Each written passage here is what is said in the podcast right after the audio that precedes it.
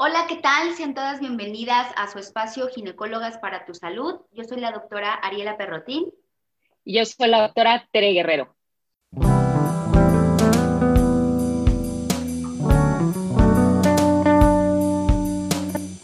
Y pues hoy les traemos un tema que es bastante común en la consulta.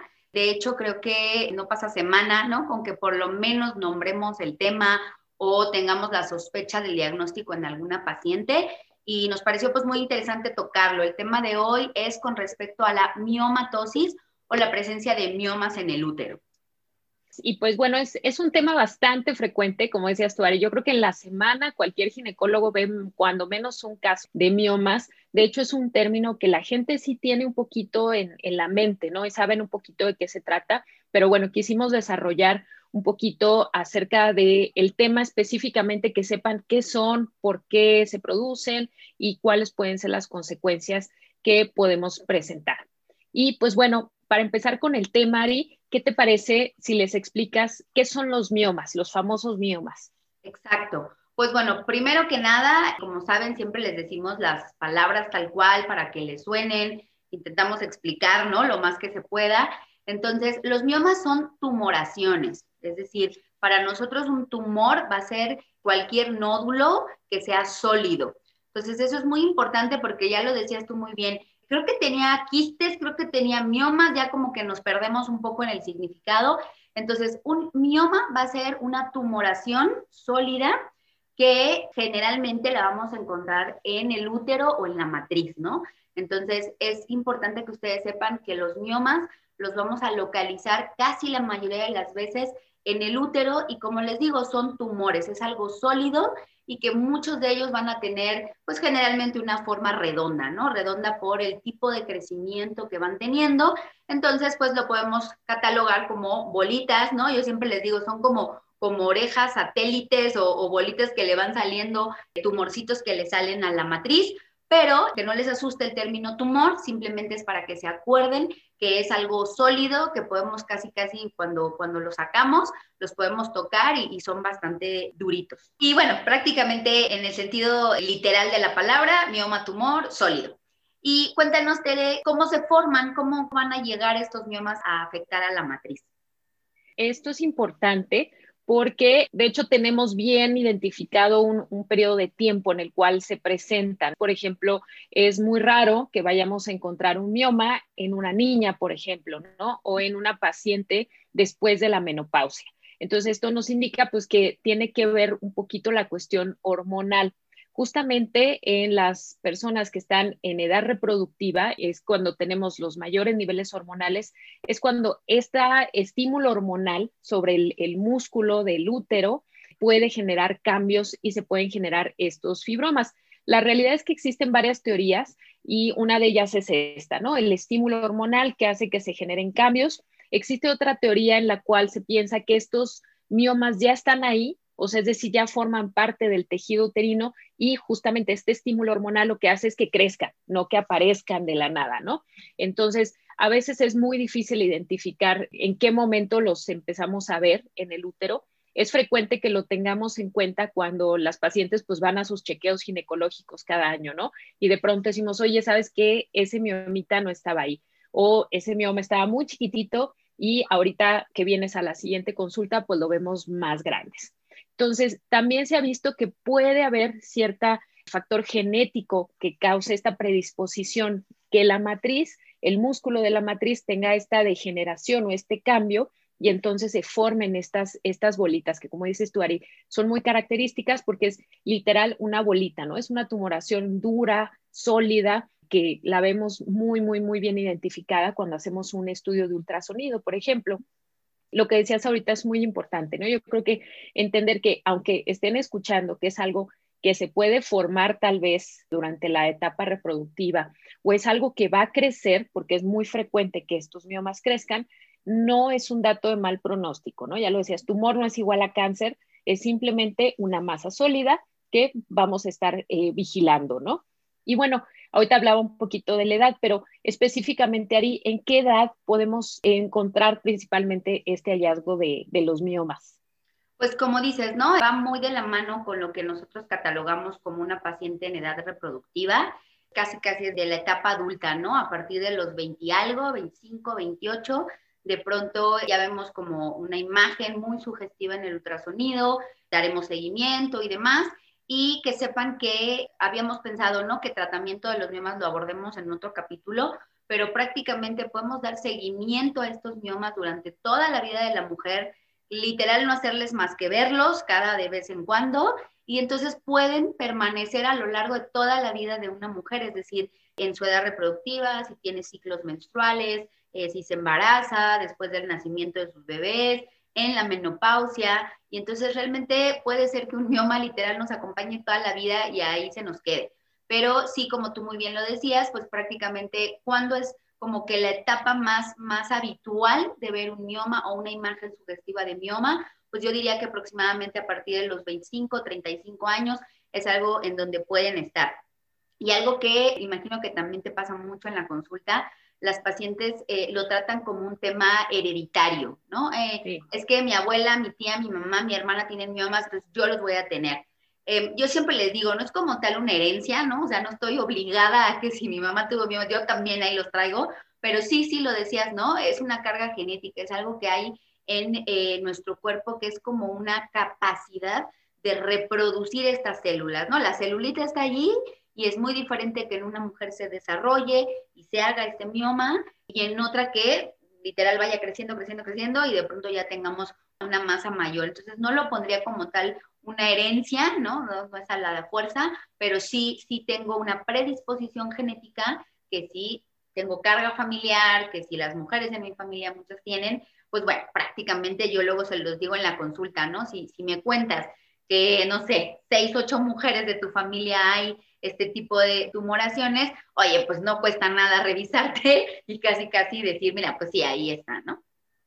Sí, y además creo que es a veces una predisposición, ya lo decías tú, Ari. Creo que existen muchas pacientes en quienes este tejido en general, o sea, sus tejidos del cuerpo, a veces tienen una predisposición a generar este tipo de tumoraciones sólidas o fibromas, ya que el fibroma específicamente no es propio del útero, ¿no? Digo, aquí estamos hablando de los miomas uterinos porque, bueno, están localizados en la matriz, pero a veces podemos encontrar en las pacientes bolitas en las mamas, que también se llaman fibroadenomas, o inclusive en la piel llegan a ser fibromas, entonces eh, a veces sí hay como cierta predisposición, ¿no? Pero como dices tú, a veces no, no es forzosamente que si a su mamá le quitaron la matriz porque tuvo miomas, pues la hija vaya a tener el mismo problema, ¿no? Pero nunca está de más, pues por supuesto, ¿no? Revisarse. Exactamente. Y por ejemplo, Tere, yo les decía, ¿no? Hay, miomas que están con, con, una paciente toda la vida y ahí están y, y no planeamos hacerles mayor cosa. Pero con respecto a esto, ¿qué síntomas nos pueden dar los miomas? Si nos puedes explicar un poquito hasta dónde puede ser que mantengamos un mioma en la paciente y, y que no le afecte en su vida diaria. Sí, en el caso de los miomas va a depender mucho eh, de dos factores. Uno, la localización, ya que ahorita les voy a platicar un poquito de la localización de los miomas, y la otra, el tamaño. Entonces, tomando en cuenta que nuestro útero o matriz está compuesto por músculo, estos miomas se pueden presentar en la superficie del músculo, es decir, en la parte externa o proyectarse hacia la parte de afuera de la matriz. Este tipo de miomas les llamamos subserosos y son los que crecen hacia afuera. Este tipo de miomas en la gran mayoría de los casos son asintomáticos. ¿Esto qué quiere decir? Que a veces cuando los detectamos ya es una tumoración gigante. ¿Por qué? Porque justamente al no estar generando ninguna compresión hacia adentro de la matriz, pues muchas veces pasa el tiempo y de pronto en un chequeo de rutina, seguro que te ha pasado, Ari, ¿no? Que estamos haciendo un check-up de rutina y sorpresa, ¿no? Nos encontramos una tumoración de 5 o 6 centímetros, a veces hasta más grande, en donde la paciente pues no se había dado cuenta que estaba ahí. Y esto pues tiene lógica, ya que al no estar comprimiendo alguna estructura alrededor, pues no va a dar algún dato. En ocasiones, cuando crece muchísimo ese mioma, sí empieza a dar datos indirectos, como puede ser estreñimiento, puede tener problemas urinarios recurrentes la paciente, puede quejarse de molestias, sobre todo urinarias, de sentir ganas de hacer pipí constantemente o de una presión. Muchas veces acuden a consulta y dicen, oye, es que siento como presión y me revisé y entonces me sentí ahí como que tengo algo en el abdomen, ¿no? Muchas veces son tan grandes que hasta los podemos ver, ¿no? Ni siquiera no nos hemos acercado a revisar a la paciente y ya, ya vemos ahí el mioma asomándose, ¿no? Entonces, este tipo de miomas, curiosamente, aunque sean muy grandes, son los que menos síntomas nos van a dar, ¿no? El segundo grupo de miomas que podemos encontrar y los cuales son los más frecuentes son los que llamamos intramurales. Su nombre lo dice, ¿no? Están dentro del músculo, es decir, están dentro de la pared uterina. Entonces, estos miomas sí va a depender mucho el tamaño para el, tipo de síntomas. Puede pasar lo mismo que con los miomas que crecen hacia afuera. Pueden eh, ser totalmente asintomáticos, ¿no? También ser un mero hallazgo en un estudio ginecológico y en ocasiones sí empiezan a dar síntomas. El principal síntoma que nos dan los miomas y el que yo creo que todo el mundo ubica, ¿no? Es eh, los cambios en el patrón menstrual. Principalmente, ¿qué ocurre? Empieza a aumentar la cantidad de menstruación, los días de duración, empiezan con salida de coágulos. Ya lo mencionábamos, creo, en el, en el podcast, ¿no? De sangrado menstrual abundante, que uno de los datos que tenemos que descartar, pues, es justamente la presencia de estos miomas.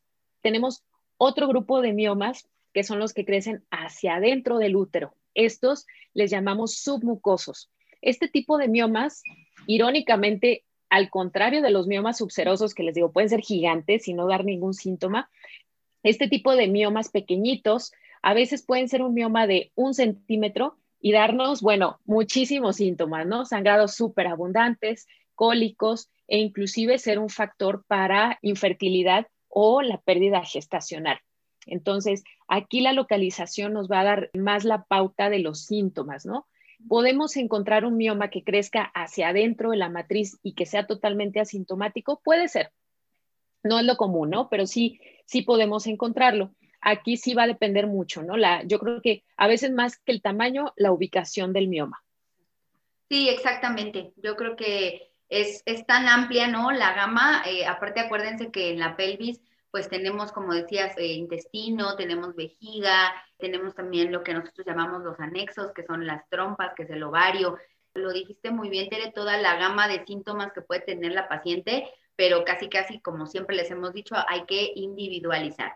Y a mí me gustaría nada más eh, repasar o, comentarles de una manera muy rápida con respecto al diagnóstico, ¿no? Les hemos dicho, no es para que ahora, ¿no? Oye, yo me enteré que mi mamá tiene miomas, corro, ¿no? A buscármelo, a ver qué onda. Prácticamente el diagnóstico, lo, lo comentabas muy bien, a nosotros muchas veces nos salta como siempre en la historia clínica, ¿no? O sea, hoy la paciente me dice tal cosa, o, ya sea en su historia familiar, en los síntomas que tiene, y ya me hace como que el, foquito de, chin, búscate un mioma, ¿no? O piensa que puede tener por ahí un mioma. Y tenemos pues básicamente estudios de imagen para poder localizarlo. Muchas veces, como lo decías, en, en miomas, determinada localización de determinado tamaño, algunas veces podemos diagnosticarlos o sospecharlos con la exploración ginecológica que llamamos exploración bimanual, vamos a tocar la vagina con una mano, digamos, por la parte inferior y el abdomen, ¿no? O la pelvis por la parte superior. Y sí, ¿no? Lo decías literal, a veces podemos sentir la bola, ¿no? El útero así de qué hace un útero de este tamaño. Entonces puede ser, obviamente, sí, nos orienta también en ver alguna alteración en la formación. Y básicamente estudios de imagen, ¿no? Eh, lo comentabas también, ultrasonido, que es súper útil, ¿no? Muchas pacientes, e imagino que también te pasa, solo hacerles un ultrasonido pélvico o, vía vaginal, ya les decimos, ¿no? Mira, sospecho de un mioma, ¿no? ¿Por qué? Porque es muy característica la imagen. Aparte, si no lo habíamos mencionado, es el tumor más frecuente en el útero. Entonces, casi, casi es verlo y pensar en lo más común que es un mioma. Entonces, vamos a ver una sombra, ¿no? De, de un gris oscuro, casi negro, de forma muy redondeada, y que en aquellos ultrasonidos que podemos poner la función de Doppler, que nos marca los vasitos de sangre, pues literal, ¿no? Se va a ver así como que ahí le andan los vasos así dando vueltas. Y, yo siempre les digo, tienen como unas capas de cebolla, ¿no? Van creciendo. Entonces vemos los vasos de sangre que van así rodeando más o menos esta tumoración. El ultrasonido es muy fácil de hacer, digamos, a un ojo entrenado de un médico ginecólogo se diagnostica muy fácil, es lo primero que sospechamos. Y ya para casos, como tú comentabas, ¿no? ¿Qué nivel está? ¿En qué capa está? ¿Realmente es un mioma? Algo que nos llame la atención o que tengamos más dudas, pues tenemos, por ejemplo, la resonancia, ¿no? Con una resonancia magnética vamos a poder todavía diferenciar muchísimo mejor. Esto ya se hace para diagnósticos que están difíciles y para proponer un tratamiento en alguna paciente que sea como muy específico, no necesito saber antes de entrar a operar qué, qué es lo que tengo, hasta dónde llega. Y, y, básicamente yo creo que serían como los medios para poder diagnosticar. Pero algo que yo siempre les digo en la consulta es, la sospecha de mioma es muy grande, ¿no? O sea, la paciente, la edad, los síntomas, el ultrasonido, pero no vamos a poder decirte, mira, sí, aquí está el resultado, ¿no? Decías tú de mioma, de fibroma, de leiomioma, que significan lo mismo, hasta tener un diagnóstico de anatomía patológica que le llamamos, ¿no? Siempre en medicina todo tejido, toda masa, todo lo que sea que sacamos, se va a mandar a estudiar con un patólogo. Entonces, ahora sí que la ginecología sospecha el mioma, ¿no? Estoy segurísima. Pero ¿quién nos lo viene a confirmar? El estudio de anatomía patológica, que ahí sí nos estudian las celulitas y las células son las que van a decir esto en la totalidad, todo lo que me mandaste es un mioma. Entonces, es como la, la gama, ¿no? De estudios que vamos a necesitar para poder llegar al diagnóstico de la paciente tenía un mioma, porque lo, lo fui como paso a paso hasta tener el, el diagnóstico, ¿no? No sé qué te, qué te parezca. Sí. Sí, y yo creo que mencionaste algo muy importante, que en ocasiones, aunque la gran mayoría, el diagnóstico, la verdad es que es muy fácil. De hecho, como dices tú, Ari, ¿no? Muchas veces desde que llega la paciente, veo la edad, veo los antecedentes y me va contando los síntomas, pues ya básicamente voy haciendo el diagnóstico de que hay miomas pues ya nada más el estudio me corroborará dónde está, ¿no? En ocasiones estos miomas, aunque comenté que pueden estar, bueno, en lo que es el músculo del útero, o sea, de lo que es dentro del el miometrio, anatómicamente hablando, también a veces estos miomas les gusta irse hacia los ligamentos y hacia las áreas de sostén del útero. Y ahí es cuando a veces nos dan un poquito de lata, ¿no, Ari? Tanto para el diagnóstico, porque a veces puede estar tan cerca de los ovarios que entonces nos hace dudar si esa masa que estoy viendo puede ser dependiente del ovario o puede ser dependiente del útero, ¿no? Yo les digo, no es lo mismo, eh, por ejemplo, en la consulta, ¿no? No es lo mismo ver una imagen quística, que ya lo explicabas tú en algún podcast, ¿no? El, la imagen quística, que ya sabemos que es una imagen en la cual está conteniendo líquido en su interior, ¿verdad? Que sabemos que va a depender del ovario, a diferencia de cuando vemos una imagen sólida, ¿no? Y eso pues a veces sí nos preocupa porque digo, bueno, si esta imagen sólida está en el ovario, pues me cambia completamente el diagnóstico, ¿no? Entonces, a veces estos miomas pueden estar en localizaciones un poquito complicadas, ¿no? Que pueden ser en los ligamentos, pueden estar en la parte posterior de la matriz, que también no es tan común, pero los podemos encontrar, o inclusive estar a nivel de lo que llamamos el segmento uterino, es decir, el área donde normalmente cuando vamos a hacer una cesárea, pues vamos a abrir para entrar y sacar al bebé. Entonces, este tipo de localizaciones, pues sí, a veces nos dan un poquito más de dificultad tanto para diagnosticar como pues para manejarlas, ¿no? Pero sí, justamente lo que decías, ¿no? Tenemos la, la imagen por resonancia magnética que nos puede ayudar y que inclusive nos puede visualizar algo muy importante, que ya lo decías, que es la irrigación. A la hora que yo voy a entrar a quitar un mioma, si es que va a ser el tratamiento, pues tengo que saber qué tantos vasitos hay por ahí, por dónde están, para saber pues cómo voy a entrar, ¿no? Y cómo voy a hacer el, el abordaje. Y pues bueno, Ari, algo que preguntan mucho en la consulta y que seguramente te lo preguntan también mucho es, ¿hay riesgo de que estos miomas se vuelvan cáncer? O sea, si se quedan ahí por años, ¿hay riesgo de que vayan a hacer algún cáncer? Sí, yo creo que este punto es muy importante porque ya les dijimos tumor, ¿no? Ya les dijimos, hay muchos síntomas, hay crece. entonces ya, ya seguramente ya están súper asustadas queriendo saber qué pasa con estos miomas.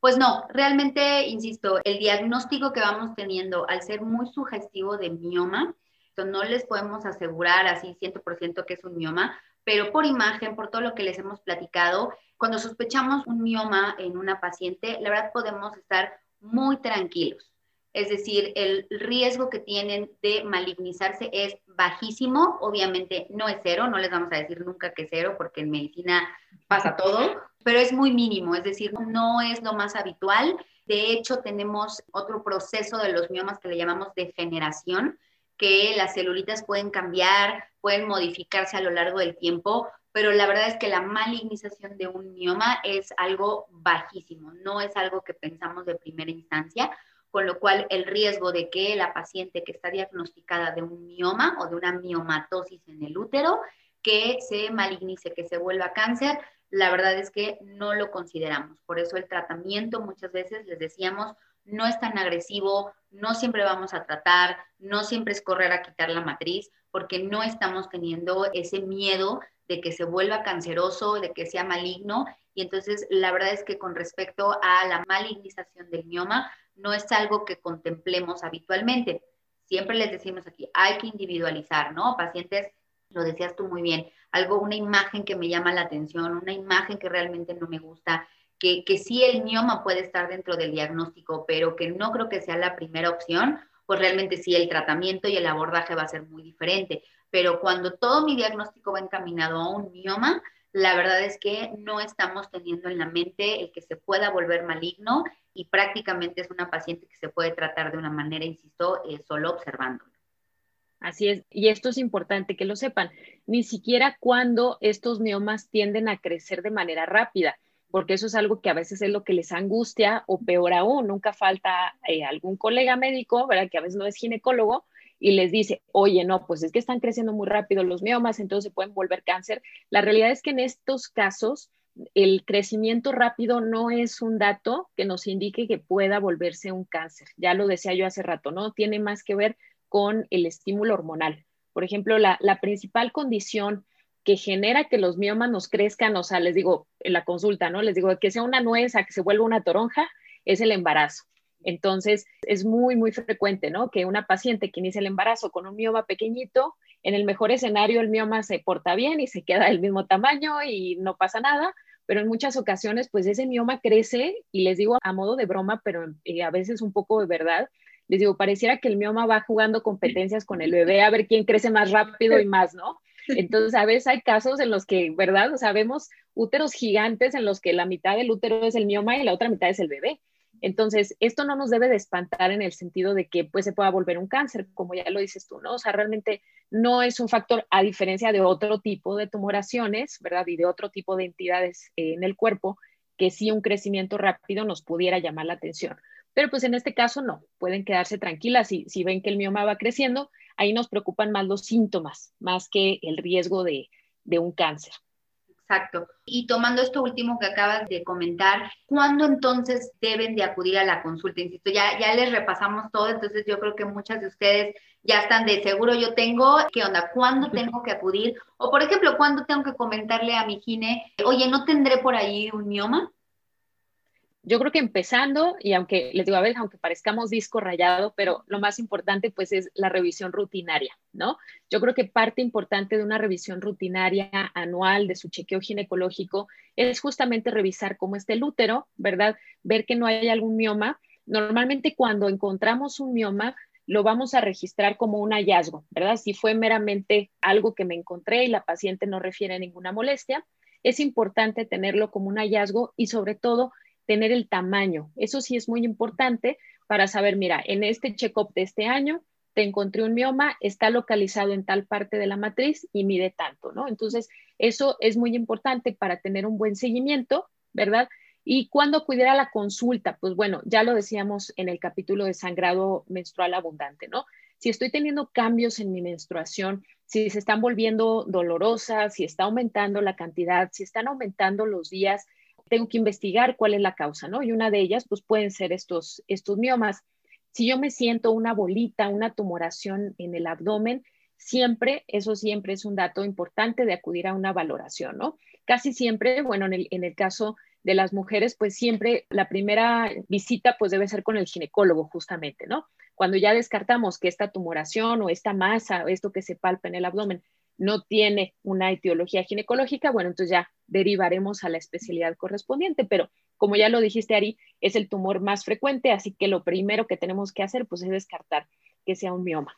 También otra de las causas que puede ser un motivo de consulta es la infertilidad, ya que en algunas ocasiones estos miomas, como les dije, pueden ser los causantes de que no se pueda dar el embarazo. Entonces, cualquiera de esas tres cosas pues es muy importante. También, ya lo dije hace ratito, el crecimiento acelerado. no porque pensemos que es un cáncer, pero porque un mioma que me está creciendo rápido en poco tiempo, es muy probable que sí o sí, pues vaya a tener que entrar y ya sea quitar el mioma o a veces quitar el útero, dependiendo del caso. Entonces, no sé si tú quisieras agregar alguna otra motivo de consulta. Pues mira, yo creo que más que el motivo de consulta, yo les diría que, bueno, como siempre, ¿no? Este espacio es para que tengan esta información, les suenen palabras y, para que abordemos la consulta de una manera diferente, ¿no? No es lo mismo una paciente que, no sé, joven, sana, que llega a la consulta y de pronto le dicen, tienes un mioma, ¿no? O tienes una tumoración, no, bueno, ya, ¿no? Se bloquea. Es muy diferente, ¿no? Que te digan mioma y de pronto te digas, ay, pues yo ya escuché, ¿no? Que, no son, que es muy, muy frecuente, que no son malignos. Entonces yo siempre les digo eh, que si su gine no les está dando la información, pregunten, ¿no? Por ejemplo, lo, lo explicabas muy bien, de este, oye, a ver, espérame, este mioma, entonces, ¿dónde está? ¿Qué tamaño? Hasta se van a oír así muy profesionales, ¿no? Hasta ah, dónde está, qué tamaño tiene. Si no tengo síntomas, si fue un hallazgo casual, ¿qué tengo que vigilar? Que realmente sean como un poco más curiosas en el aspecto de que cuando desde un ultrasonido por otra cosa les digan hay un mioma, desde cuando su gine de pronto les diga, oye, creo que tienes un mioma, sí, sí indaguen un poquito más, sobre todo si ustedes no tienen ningún síntoma o lo comentabas, no, oye, este, ok, ahorita mide un centímetro, eso es normal, eso que me va a traer a la larga, sobre todo algo muy importante, ¿cuándo lo vamos a volver a checar, no? Comentábamos sobre el crecimiento, cuando a veces a mí me pasa, y, segurísimo que a ti también, que lo encuentras, ¿no? Está el mioma, la paciente ni enterada, y de pronto es, oye, ¿y eso cuánto tiempo lleva ahí? Y yo ni sabía, ¿cuándo vuelvo a ver cómo está? Entonces, en ese aspecto creo que yo le pondría más hincapié a la consulta. A ver, en mi caso particular, ¿qué onda? ¿No? ¿Qué toca hacer? Eh, ¿Qué tengo que vigilar? Insisto, ¿no? Ustedes nos pueden preguntar literal muy profesionales dónde está, qué efecto va a tener, eh, me lo tengo que tratar ya. Hablaba sobre la fertilidad, ¿no? A ver, ese mioma me va a afectar tanto para poder embarazarme como cuando ya esté embarazada, pero, pero creo que más bien iría a la parte de, de qué bueno que saben que no son malignos, que, que, tampoco vamos a tratar todos, pero sí las invitaría a que en la consulta, eh, casi casi de, a ver, ¿no? Y ahora que toca con ese mioma, dame mi listita y, que les podamos informar en ese momento para saber qué va a pasar con su control. Así es. Y pues bueno, yo creo que respecto al tema de miomas, pues bueno, abarcamos ya prácticamente lo que son, en dónde pueden estar localizados, cuáles síntomas nos pueden dar. Ya vimos que puede ser todo un abanico de síntomas, entonces no duden cualquier cosa que les haya sonado de este audio y cualquier otra causa que ustedes consideren necesario que requiera una valoración, pues no lo duden, acudan a una consulta con su gine para que hagan una revisión. Y bueno, también si ya les hicieron el diagnóstico de que tienen miomas, pues no se espanten, ya escucharon un poquito de qué se trata y entonces siempre vamos a encontrar el mejor tratamiento para ustedes. Sí, yo creo que a manera de conclusión justo es ese. Si les suena algo, pregunten con sus ginecólogos, ginecólogas, ¿tengo que hacerme revisión o no? Y bueno, prácticamente, insisto, un, un ultrasonido pélvico transvaginal de manera anual, bianual, creo que nos puede dar muchísima información. Entonces, pregunten si en su caso particular es algo que recomendamos. Y pues nada, para hacer el diagnóstico, para hacer el hallazgo y a partir de ahí ver qué toca hacer en caso individual. Y pues bueno, como siempre ya saben que estamos súper abiertas a que ustedes nos manden temas, preguntas, dudas, enfermedades que quieran que tratemos, ¿no? Nos pasó en este tema que no, no sabíamos bien y de pronto es como, oye, no hemos hablado de algo muy, muy frecuente, muy común. Claro. Entonces, pues háganos llegar sus, sus preguntas. Siempre saben, estamos muy abiertas en nuestras redes sociales, tocamos ya mucho de estos temas. La doctora Tere Guerrero, ginecóloga y consultorio Excel de mi parte. Y pues cualquier cosa, estamos súper atentas a lo que ustedes quieran que toquemos. Muchísimas gracias por escucharnos. Hasta la próxima. Thank you.